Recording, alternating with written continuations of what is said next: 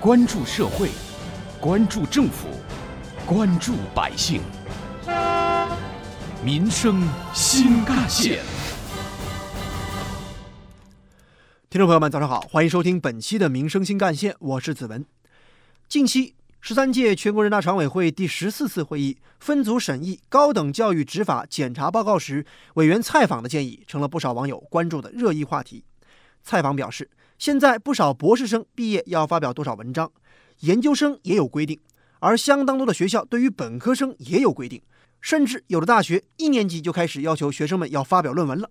这样的做法，他觉得问题很大。采访委员透露，相当多的学校对于本科生的论文规定，意味着高校对于学生论文的要求更进了一步。一般来说，要求高当然是件好事，但假若大学生的论文普遍注水这样的事实一时难以改变的话，又逼着大家必须要去发论文，那这么高的要求会不会沦为新的形式主义？会不会成为制造学术泡沫的推手呢？在审议检查报告时，有的委员就表示了担忧，他认为。中国高校的论文发表总量早已经是名列世界的前茅了，但是这里边到底有多少是伪发表和假刊的东西呢？而在采访委员做出这番表示之前呢，不少网友已经讨论过本科的毕业论文是否应当取消的问题。比如说，支持取消的一方就认为，本科生其实没有什么机会和应有的功底去做深入研究，所以写出来的文章呢，往往没有太深入的意义，写论文俨然成为了形式。而反对取消的一方则认为。撰写本科论文是一种基础性的学术训练，有助于提高大学生的理性思维能力和书面表达能力。而从学校这一方面来看，它还是一种重要的考核方式。有关于我们今天关注的话题，记者也随机采访了几位生活在杭州的年轻人，听听他们都有什么样的观点。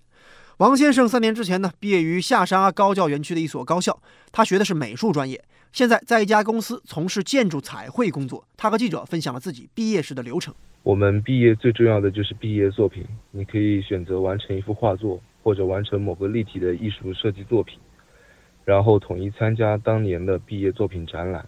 在毕业答辩的时候，我需要完成一篇文章，来详细的说明我的作品的创意来源和制作过程。我觉得像我们这种专业的，肯定是拿作品说话。和王先生有着相似经历的还有小黄。他现在是一名广播电视编导专业的大四学生，现在正在杭州的某家广告传媒公司来实习。在他看来啊，论文和毕业作品同样重要。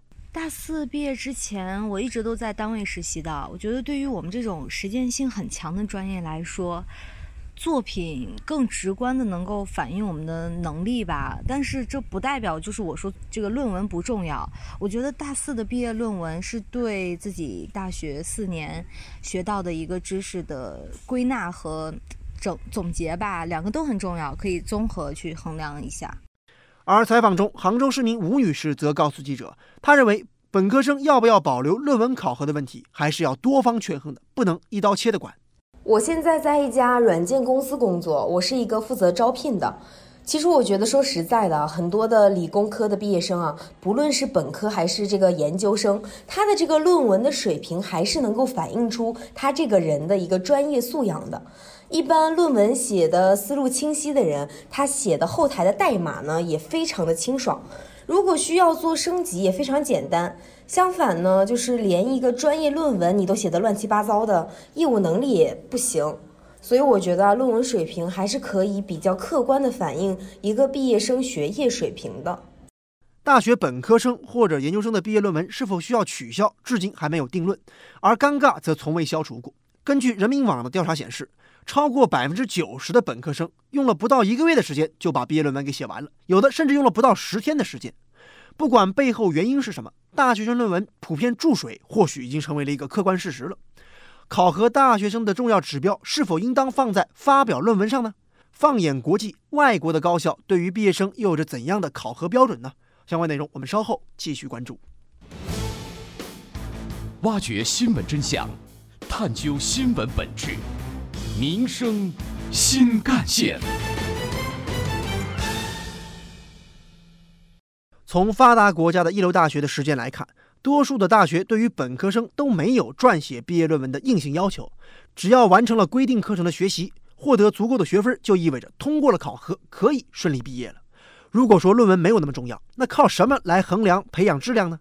国际一流大学的经验是对每一门课严格要求，学校对于学生实行严格的过程管理和评价。前不久，教育部就发布了关于深化本科教育教学改革、全面提高人才培养质量的意见。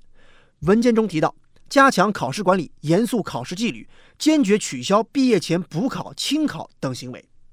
所谓的清考啊，就是指大学某一门课结业时，如果说期末考试考生没通过，然后呢参加补考也没考过，但是学校呢又不允许重修，或者说重修了还是没考过，于是就在毕业之前再给学生一次考试机会。也正因为有这样所谓的清考政策保底，不少学生平时根本就不学习，到大学呢，干脆就每天打游戏、熬夜，甚至连早饭都懒得吃，只想着毕业通过清考拿到毕业证。有关于我们今天关注的话题，网友讨论也很热烈。比如说，网友 once more 就表示切身感受：本科种种论文，抄袭的抄袭，就算是自己写的吧，没有研究能力，没有切身的调查，写出的东西往往也是空洞无趣的。而人民 ID 还表示，如果这样来说的话，本科生确实论文质量堪忧。另外，网友小新则表示，很难改革吧？如果没有了论文这条硬杠杠，那么考核标准或许就变得多元化了。这也意味着有了更多的操作空间，会不会还要出乱子呢？有关于我们今天关注的话题，一起来听到的是本台特约评论员、资深记者叶峰老师的观点。在大学中，对于大学生为论文为重的这样的一种倾向，恐怕。是属于比较典型的范畴。从常识来看，一个从校门走进校门的大学生，他的论文有多少深度，本身就值得探讨。对于人才，是不是以论文、职称、学历作为唯一的衡量标准，本质上是人才观正确与否的衡量线。在现实生活中，很多学历不高、职称不高、论文不多的人，却在为社会做出了很大的贡献。从一个法治社会、规则社会的角度来讲，我们更应该看重一个人的实际能力、工作实效和对社会的贡献。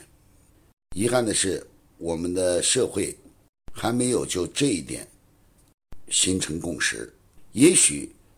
用论文、用学历、用职称来衡量一个人，似乎是最为简单的，但是不是最为科学呢？这就是一个问号。